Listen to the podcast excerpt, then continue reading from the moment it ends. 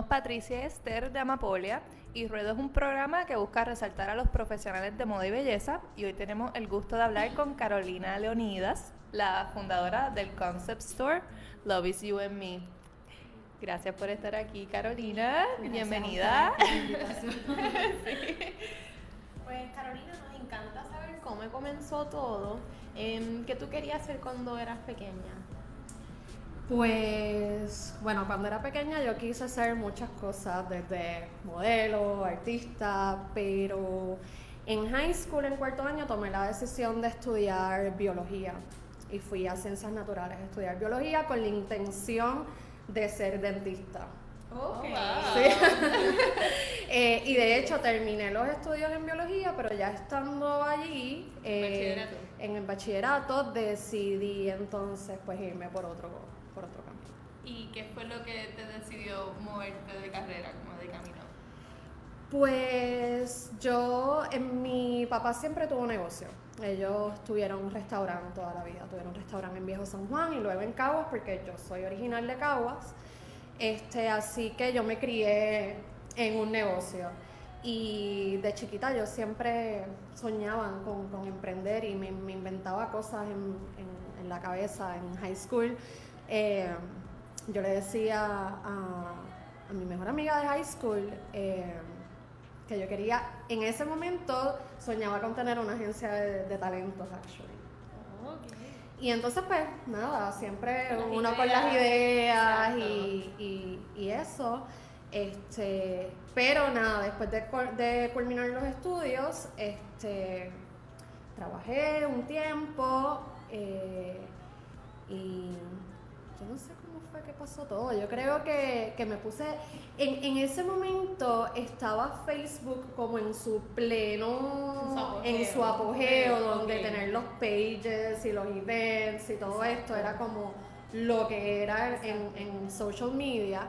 Y abrí una página, decidí ser, después de tener varios trabajos y demás, decidí abrir una página bajo el nombre de Musa y yo hacía personal shopping, pero en ese momento en específico compraba ropa al por mayor, mass production, y la tenía en mi casa, le sacaba fotos, las ponía en Facebook sin conocer a nadie, sin nada, y luego la página iba ganando likes, así mismo comencé a ser cliente y la- me llamaban y yo iba a la casa con la retragila de Wow, ropa. llevabas yo ropa llevaba a todo, yo llevaba a personas. las casas de las personas y, de- montaba un rack y le presentaba como que todas las piezas de ropa, si era ropa o le enseñaba la joyería y le daba como ese servicio personalizado. Wow, y como tú sabes que así va a funcionar, en ese momento sabías de otra persona que estaba haciendo algo Pues sí, habían varias páginas de más o menos conceptos similares y como en ese momento yo tampoco tenía como el poder adquisitivo para, para poder emprender un negocio como tal, pues lo hice desde mi casa, yo tenía un espacio en mi closet reservado y ahí guardaba todo. Y lo que compraba lo compraba con mis ahorros, pero compraba Wow. bien de poquito en poquito. Exacto. Y entonces iba a las casas de las clientas, comencé a hacer como una clientela y después de ahí tuve un espacio estilo pop-up dentro de Executive Manolo, que era un, como un espacio interactivo multidisciplinario también en Santurce. Y entonces el espacio estaba dividido en varios... eh, Creo que me acuerdo de ese sitio, ¿sabes? Frente de la central. sí, Yo lo, lo había leído y yo como que... Con ¿dónde es Gaby, que Gabriel? Morales. Sí, sí. Y de hecho yo compartía espacio con, con desde Hello Again, que hoy, hoy en día uno de, de ellos, o yo no sé si eh, son los fundadores de Meca, uno de los fundadores de Meca, compartíamos espacio, compartí espacio con varias personas que hoy pues estamos todavía vivos dentro de la industria. Wow. Y después de ahí, después de Executive Manolo, este, me fui un mes para Bali. El concepto, el concepto todavía estaba bajo el nombre de Musa y yo todo lo que vendía era eh, diseñadores locales. Trabajé con, con Matilcha de Con Calma, vendía los bolsos de Matilcha, vendí las camisas de esta chica Paulette de Musa. Este, vendí sus camisas Y, pero la primera, primera diseñadora, antes de yo poder hacerle el approach a, a, esta- a estas chicas, fue Luini. Ah, ok. Y Luini en ese entonces vivía en Morovis, porque Luini es de Morovis, y yo le hice el approach por Facebook. Y entonces le dije, mira, yo tengo este, este concepto, pero no, no tengo dinero para poderte comprar las piezas. Y Luini hacía una, una joyería bien diferente a lo que ella hace ahora, unas cosas gigantes con piedras, pero bello igual. Y ella me dijo, pues vale, y ella bajó un día en su carrito a San Juan, me trajo un montón de piezas y en una semana yo me recuerdo que yo la llamé y le dije, mira, te las vendí todas, vamos a cuadrar. Y ella como que, wow, como que, yo no sé por qué, pero siempre, siempre yo he tenido como ese, esa facilidad quizás de, de conectar con, con el mercado a través de las piezas que... No, y saber escoger cada artículo y saber que Sí. eh, el mercado que tienes va a responder súper bien a ese artículo que tú acabas de escoger. y ha sido bien importante poder este, expandir quizás ese mercado un poquito fuera de lo que es este San Juan y Santurce, que obviamente sabemos que a mi entender la comunidad creativa está como más este, Centrada. está centrada aquí en el área en el área metro.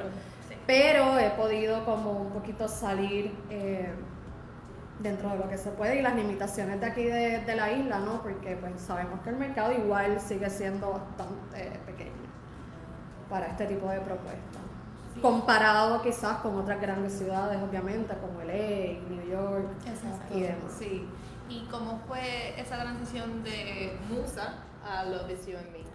Pues estuve en esos pop-ups colaborando con, con, estos artistas, eran poquitos, pero yo el pop-up lo diseñamos, siempre, mi novio siempre me ayudaba como que a, hacerlo, los muebles, todo, porque todo era autogestionado. Realmente yo comencé lo Vision en mí from zero, era cero, o sea, no había inversión alguna. Me voy un mes a Bali, decidimos entonces cerrar en Executive Manor porque eran un pop-ups, espacios temporeros, decidimos cerrar, vendí lo que tenía y entonces teníamos un, un viaje planificado a Bali, íbamos a asistir a la boda de un amigo, estuvimos un mes por allá. ¡Wow! Sí. ¡Qué rico! Sí, no, nosotros salimos de allí creyéndonos que éramos locales, como que estuvo súper cool. Y en Bali este, fui a esta área que se llama Seminyak, que pudiéramos decir que se parece un poco a lo que es quizás Condado aquí, es un área mucho más turística. Este, y entonces la propuesta retail viene, eh, eh, es europea, mucho, mucho europeo, mucho australiano, italiano, este, y en, ahí fue que yo como que entendí, obviamente ya yo había visitado tiendas de diseño y museos y demás, pero ahí fue que yo pude entender lo que era un concept store, como que e- e- esa cohesividad desde, desde el nombre de la tienda, cuando tú entras, la experiencia, este, quizás la, la variedad de, de artículos que se venden, que no necesariamente se limitan a ropa y joyería, sino que si tú tienes un concepto, pues tú puedes expandir a comida dentro del mismo local, servicios, este, flores, name it. Tú puedes tenerlo todo bajo una misma sombrilla pero con un mismo, como con un mismo concepto. Y yo quedé loca con esas tiendas, yo como que wow, que me encanta el diseño, la estética. Y cuando regresé de Bali, vine decidida a abrir algo. Y empezamos como a jugar con, con los nombres y demás, porque yo estaba clara que yo no quería que el nombre fuera quizás un nombre común de tienda, Exacto. ni que fuera acompañado de la palabra boutique, ni, ni- no sé, este, más como el título de un libro y a Sí, principio y a principio la gente no, no entendía para nada el nombre, era como que lo, ¿cómo? Pero qué raro, como que no entiendo por qué la tienda se llama Bueno, así. Y me La imagino que no el también que- me imagino que El la concepto, de, sí, de sí, que sí. es un concept store. ¿Cómo tú hiciste o, o educaste a las personas Sí. para que entendieran eso? Pero volviendo a la transición de Musa a lo Visión Mi, regreso de Bali y, y yo digo el poder de la declaración porque acto seguido a eso, Matilcha de Con Calma me escribe, me contacta y me dice, ya ya había visto, creo, este, lo que yo hacía con Musa. Y Matilcha siempre también, además de vender sus bolsos, pues ella siempre colaboró, siempre tenía una pequeña selección de, de diseñadores independientes locales en su tienda. Y ella me hizo el acercamiento y me dice, mira, Caro, me gustaría que curaras la selección de, de Navidad de este año. Y, perfecto. Entonces ahí ya yo le cambié el nombre. Y, y hice el pop-up en el 2011, en Navidad que estar en un espacio en Viejo San Juan, en, la temporada de Navidad, pues, pues fue bueno, porque obviamente recibimos el, el flujo, el, turismo y, pues los locales también visitan mucho y Matilcha ya tenía su clientela porque ella pues ya llevaba años en la industria. Entonces, por una pequeña selección, ahí fue la primera vez que yo pedí una marca que no era local, sino que empecé a crear entonces contactos con marcas igualmente independientes, diseñadores independientes, pero empecé a traer diseñadores de fuera a complementar la selección de la tienda y me fue súper bien. Y Matilcha, que yo siempre la, la, menciono porque fue parte clave en lo que es la historia de los Vicio mí, ella fue la que un día me, dijo, me montó en su carro y me dijo, montate, que vi en clasificados online un espacio en la calle del parque que yo ni sabía lo que era la calle del parque porque la calle Loíza no era lo que es ahora. O sea, no existía todos estos restaurantes y todas estas propuestas culinarias y, de tiendas y demás, eso no existía. Y lo vimos y llamamos a la, a la, a la, dueña del local y, y, ella llegó allí y me dice, mira, yo lo rento en tanto, yo había podido reunir un poco de dinero con lo que había vendido en, en Navidad y junto a otros pequeños ahorros, yo dije sí, sin pensarlo, sin business plan, sin nada. Te lanzaste. Y me lancé. Y eso pasó en 2011-2012, ya para marzo, o sea, fue súper rápido. Yo estaba abriendo las puertas de, de la audición. Y en ese momento, ahí sí que ya era más formal, no era poco, pero una tienda, pero la inversión era mínima, así que nosotros rescatamos muebles de la calle. Y el papá, y el papá de Dante, de mi compañero y Dante y un grupo de amigos, eh, lo, lo, pusimos set y abrimos la tienda así y con toda, y la mercancía toda consignación. Wow y la abrimos así. Y, y ya para ese entonces me recuerdo que Instagram existía, pero no, obviamente no era lo que es ahora, y no estaba enfocado tal vez a promocionar servicios o promocionar un negocio, era, más de uno. Era como un Facebook y tú te, te, comunicabas con las fotos y demás y todo el mundo se daba like y todo el mundo era como bien este eh, no existían los stories ni nada de eso, y ni los filtros, y eran, las fotos eran bien saturadas, me recuerdo. y así mismo, pero nada, igual siempre estuvo el apoyo pues de la comunidad, y me recuerdo el día del opening se llenó la tienda, no cabía gente allí. ¿Y, qué, ¿Y cómo fue la promoción? A través de Facebook, Instagram y Word of Mouth. Yo me recuerdo, pero ese día cuando nosotros abrimos las puertas de la tienda, este, empezó a llegar gente y gente y gente y gente y gente, un montón de gente se llenó. Y la gente estaba encantada. Y obviamente yo siempre he, he podido identificar las limitaciones. Yo creo que algo, quizás una debilidad mía, es como que yo nunca estoy 100% satisfecha. Soy yo era como que, ok, abrí la tienda con lo que tengo y estoy feliz, pero no necesariamente me encantaba y yo siempre pensaba que la gente iba a notar las imperfecciones de la tienda o, quizás como, no sé, como no la abrí, la diseñé y demás. Pero, pero no, la gente lo ha cogido súper bien y la gente no, todo lo contrario, lo que recibí apoyo y amor y le encantaba el concepto y en ese sentido la tienda fue precursora dentro de lo que es la moda independiente aquí porque entonces ahí pues comenzaron diseñadores a llegar a la tienda y como que a querer hacer colaboraciones y así fuimos creciendo la oferta poco a poco hasta, hasta hoy, siete años después. Siete años.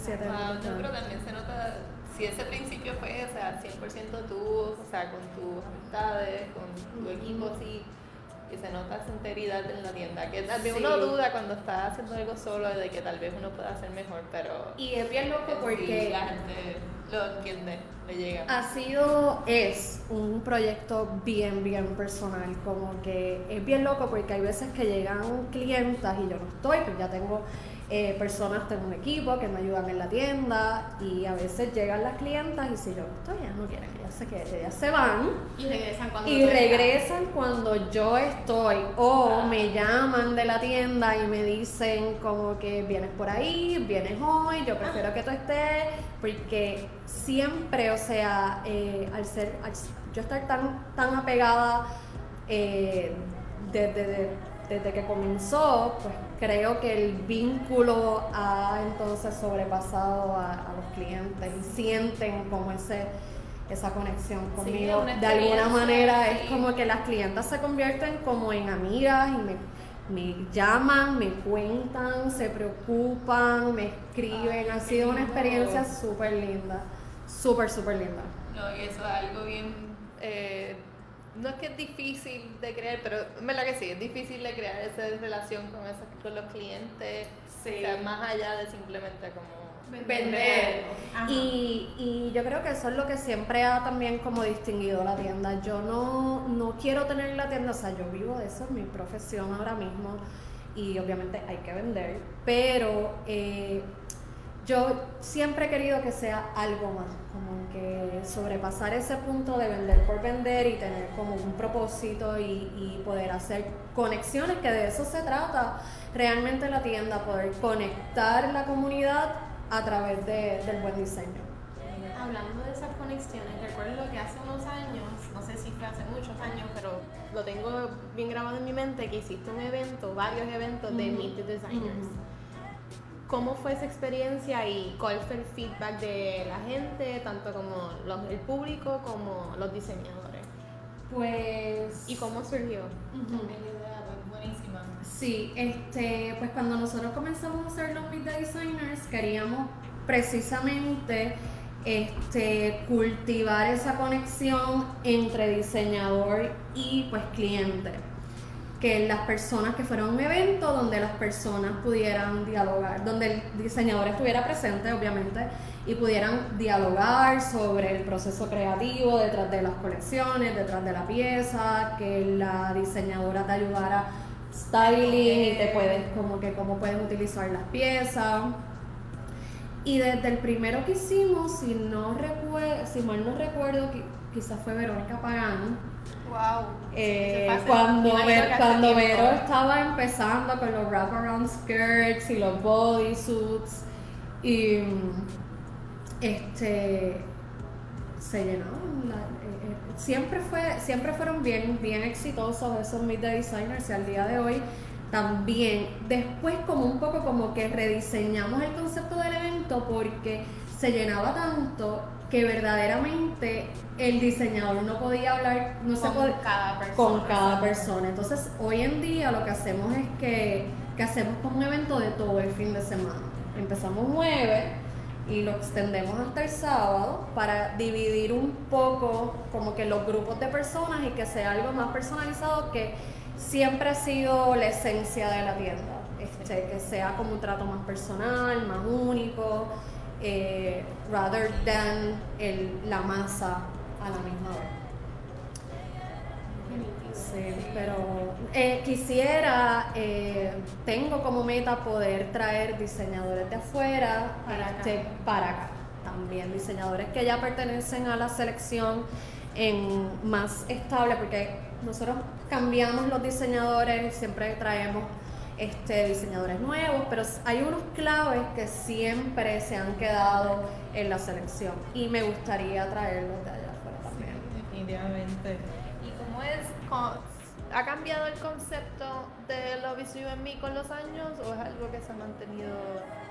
La esencia en sí se ha mantenido. Nosotros trabajamos con diseñadores independientes, queremos propulsar el diseño independiente eh, local e internacional. O sea, como hablamos, crear conectividad a través del diseño en general.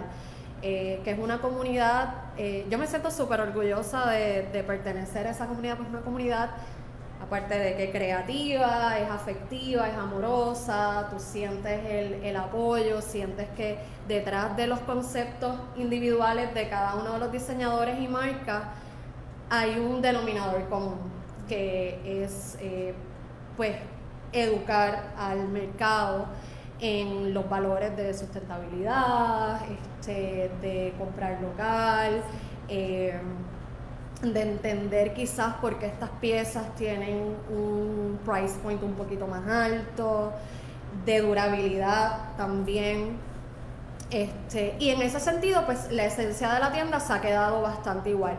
Pero sí hemos expandido la selección, o sea, ya, ya nosotros tenemos diseñadores pues Estados Unidos, de Europa, de Poland, este, ya verdaderamente pues hemos podido sobrepasar quizás una línea donde, donde únicamente era local. donde únicamente era local. exacto igual sigue siendo curado. Exacto.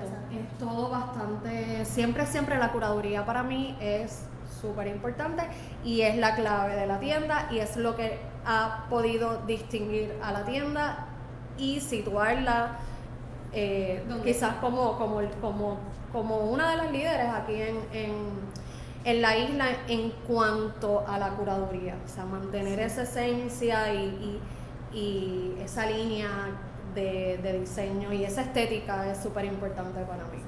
Y al momento de identificar cuáles diseñadores fueran parte de la colección, ¿a quién tienes en mente exactamente? ¿Es algo más con el concepto, más con el cliente puertorriqueño? Pues ese, de ese proceso también he aprendido, porque quizás no todo lo que me gusta a mí le gusta al mercado y eso lo he aprendido porque a veces yo eh, traigo marcas y pienso como que, ah, esta marca está brutal y, que, y lo compro y lo traigo y de repente lo pongo ahí y es como que nadie lo entiende, nadie lo compra y es como que, ok, esto pues no, no funcionó. Y ha sido un proceso también personal de de entender y aceptar que, yo tengo un gusto particular que se proyecta en la tienda, o sea, se proyecta en la selección, pero no necesariamente es el gusto de todo el mundo. Y en ese sentido, pues he aprendido un poco a entender el mercado y las necesidades del mercado y empezar a traer líneas que quizás yo no, de primera instancia, no son mis favoritas, pero que conectan con el gusto de, del mercado, porque pues todos recibimos inspiraciones distintas y, y la realidad es que, que, que, pues las nenas se dejan llevar quizás por, por lo que ven en Sara o por lo que ven en, en, en términos de tendencia, así que yo no me puedo, aprendí a no irme demasiado creativo porque me daba cuenta que quizás la gente no conectaba igual.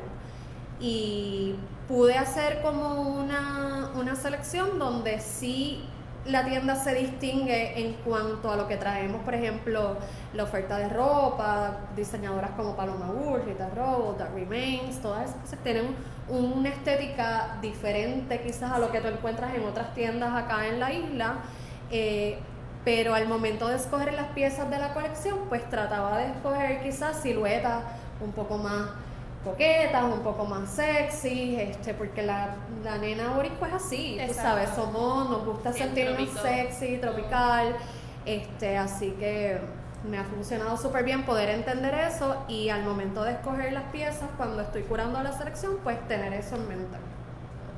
Y desde el comienzo, ¿cómo sientes que el mercador respondió y entendió que era el, un concept store cuando empezaste?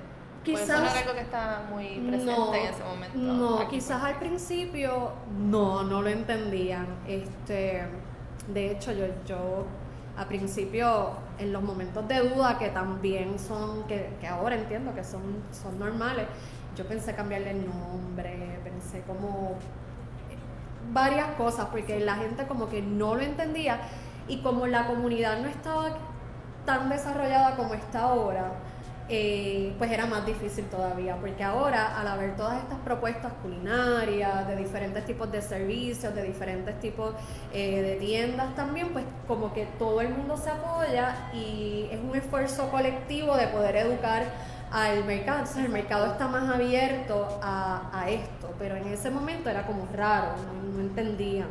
Yo me recuerdo que me decían, pero esto es como como un valija gitana, pero yo, no, no, no es valija gitana, eso me decían también, es que está bien vacía la tienda.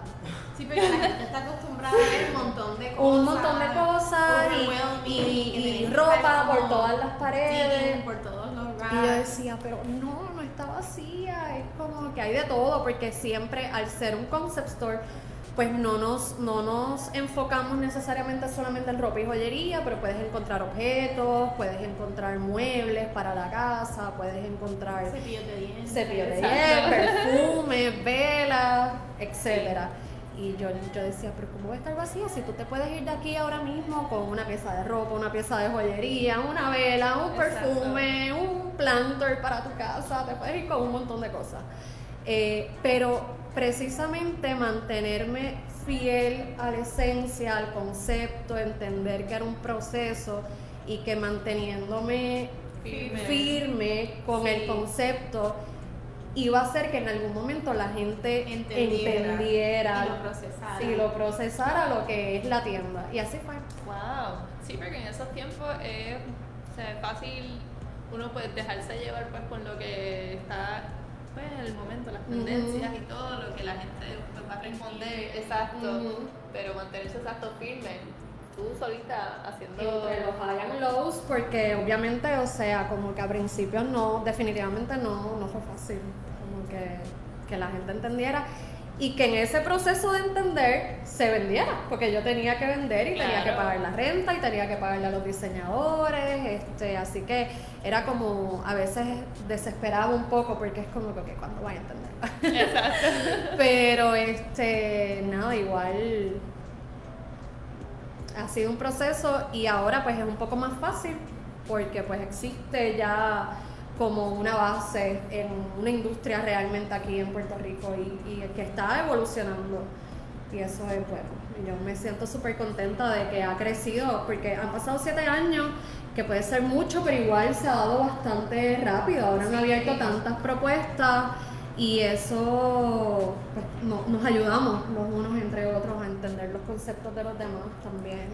Sí, así pues, sí, porque la industria de Puerto Rico, de moda en Puerto Rico ha cambiado muchísimo en tan poco tiempo. ¿Y qué ves para el futuro de la industria de Puerto Rico? ¿Qué, qué crees? De moda. De moda, exacto. Eh, pues eh, yo creo que, que la industria está evolucionando y estamos creando quizás como un sentido más de individualismo, que eso es como chévere, porque nosotros acá en la isla pues siempre recibimos como como esa inspiración de Estados Unidos este, y de quizás copiar las tendencias que vemos en estas tiendas y allá. Este, pero con esta ola de diseñadores nuevos que, que es súper refrescante, me gusta un montón.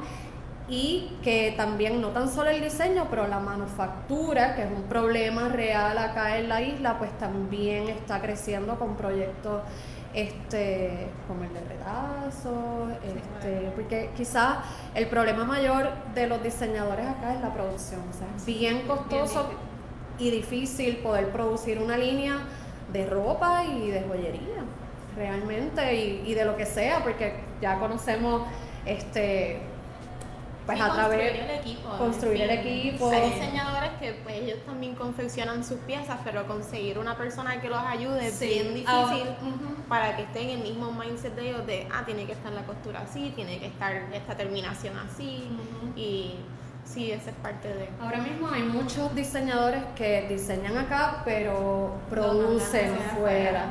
Y estaría brutal que pues una meta quizás a mediano plazo aquí en la isla sea poder desarrollar esa manufactura aquí. Sí, definitivamente. Este, pero, pero sí, me, me gusta un montón lo que veo y las propuestas de retail y los diseñadores. Y yo creo que está evolucionando. Sí, lo veo. Sí, pero es más sobre la calidad de la pieza.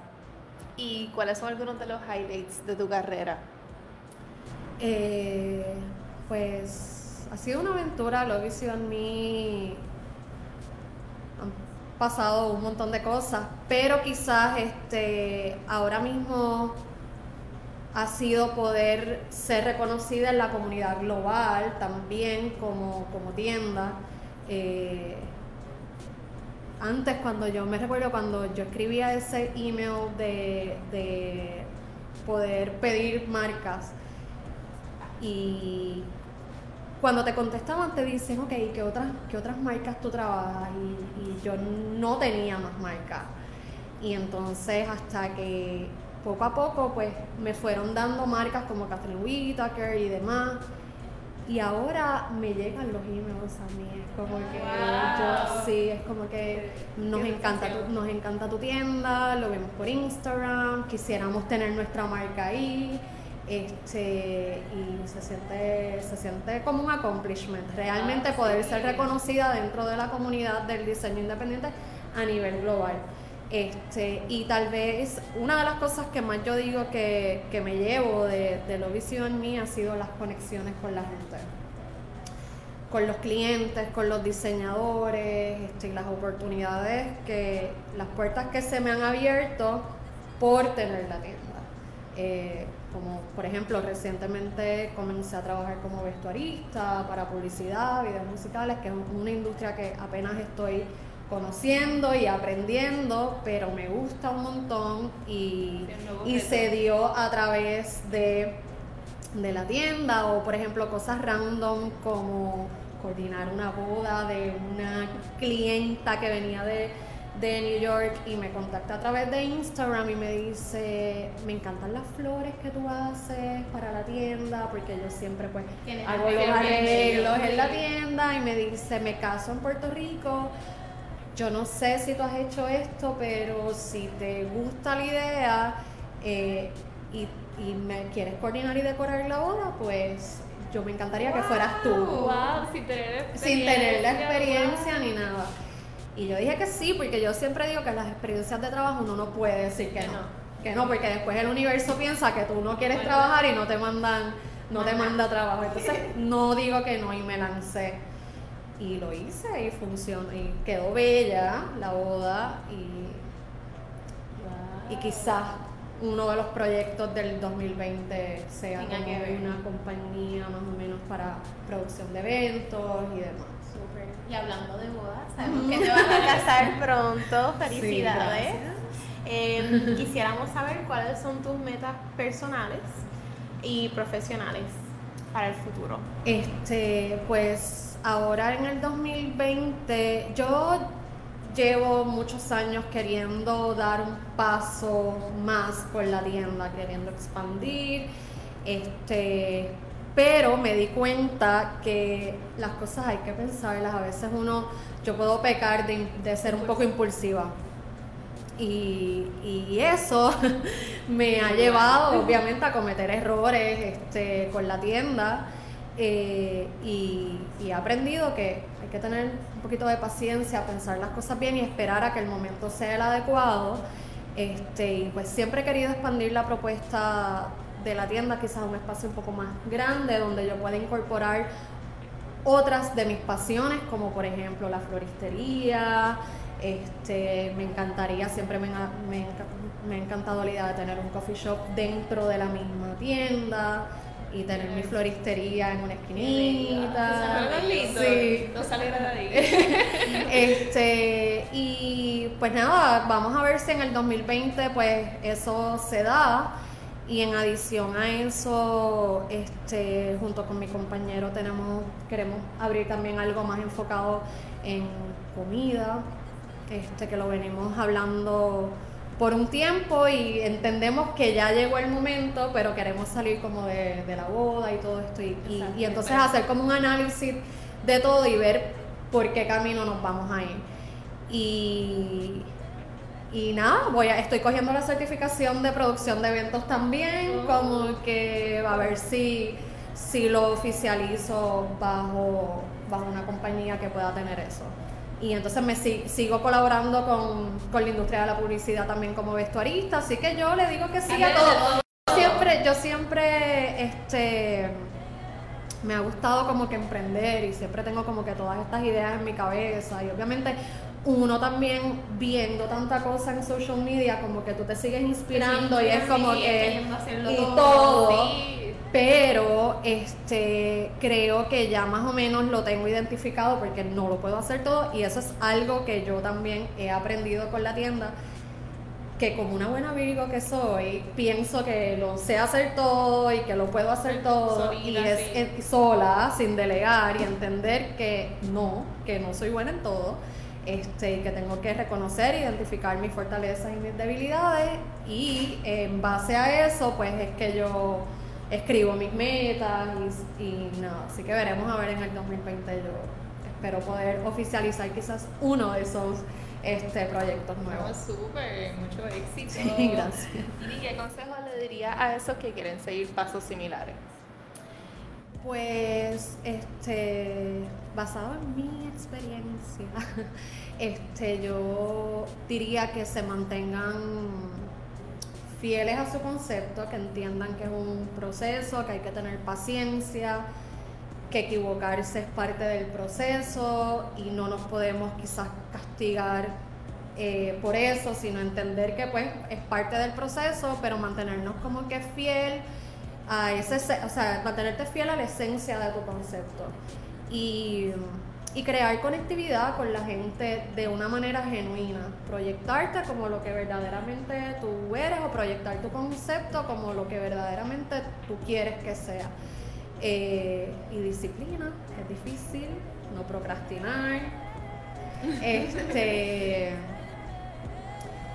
Y, nada, disciplina y entender, como te dije en mi caso, reconocer las, debilidades y las fortalezas, saber en lo que tú eres bueno y en lo que no. Porque, por ejemplo, yo soy bien buena así vendiendo, eh, haciendo este la curaduría, pero quizás no soy tan buena en, el proceso administrativo, porque hay que estar bien on top de eso, o sea, porque es bien fácil eh, que se te forme el revuelo. Este, así que ese, esa parte administrativa, pues yo he aprendido a delegarla y tener personas que se encarguen de eso y que me lleven de la mano, como se supone que sea. Este, y entonces yo poderme enfocar en lo que son mis fortalezas y eso me ha ayudado un montón y ha ayudado también a la tienda a crecer, que eso es bien importante para las personas que tienen este proyectos, este, que a veces el crecimiento recae ahí mismo, en poder delegar lo que tú no eres bueno para que entonces servir en, servir en, en, en propósito de la tienda, o sea, a favor de la tienda. No necesariamente porque el concepto es tuyo y porque el proyecto es tuyo, quizás eh, lo que tú haces no necesariamente es 100% a favor de, la tienda y, entender, o, del proyecto y entender eso. En mi caso personal me ha ayudado entonces a, poder ver la evolución de, de la visión pues tenemos el playlist que hiciste, se llama Ruedo Love You and Me. Eh, háblanos un poquito de ese playlist. ¿A qué te recuerda? ¿De qué? ¿Por qué las canciones? Pues ahora mismo, esas canciones que puse ahí, específicamente, yo me considero bastante musical y yo siempre le estoy enviando playlists de canciones a mis amigos y tengo un montón de playlists dependiendo del vibe. que a veces uno está como en el gangster vibe y otras veces uno está como más chill o romántico. Este, pero esas canciones que escogí ahí son canciones que estoy escuchando en, esta última etapa. Eh, me gusta ponerlas en, el carro cuando salgo de, casa, como para set the mood de, ok, voy a trabajar y, y, nada, son de mis favoritas ahora mismo.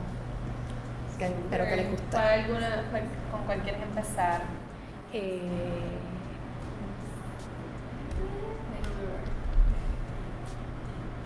mira, hay de todo, hay cosas un poquito más este, suavecitas, pero me gustan todas, por la que tú quieras. Ok, antes de que la ponga, quería darle las gracias a Carolina por estar con nosotras. Gracias. Y hablar este ratito con nosotras. Gracias a ustedes y las felicito por, por la iniciativa que es súper pertinente ahora mismo e importante. Y poder llevar este información, que es de lo que estamos hablando, poder servir de plataforma para educar al mercado, es súper importante, así que les auguro mucho éxito. Gracias. Y gracias por compartir conmigo. Y gracias Radio Red. Y gracias a Radio Red. Gracias.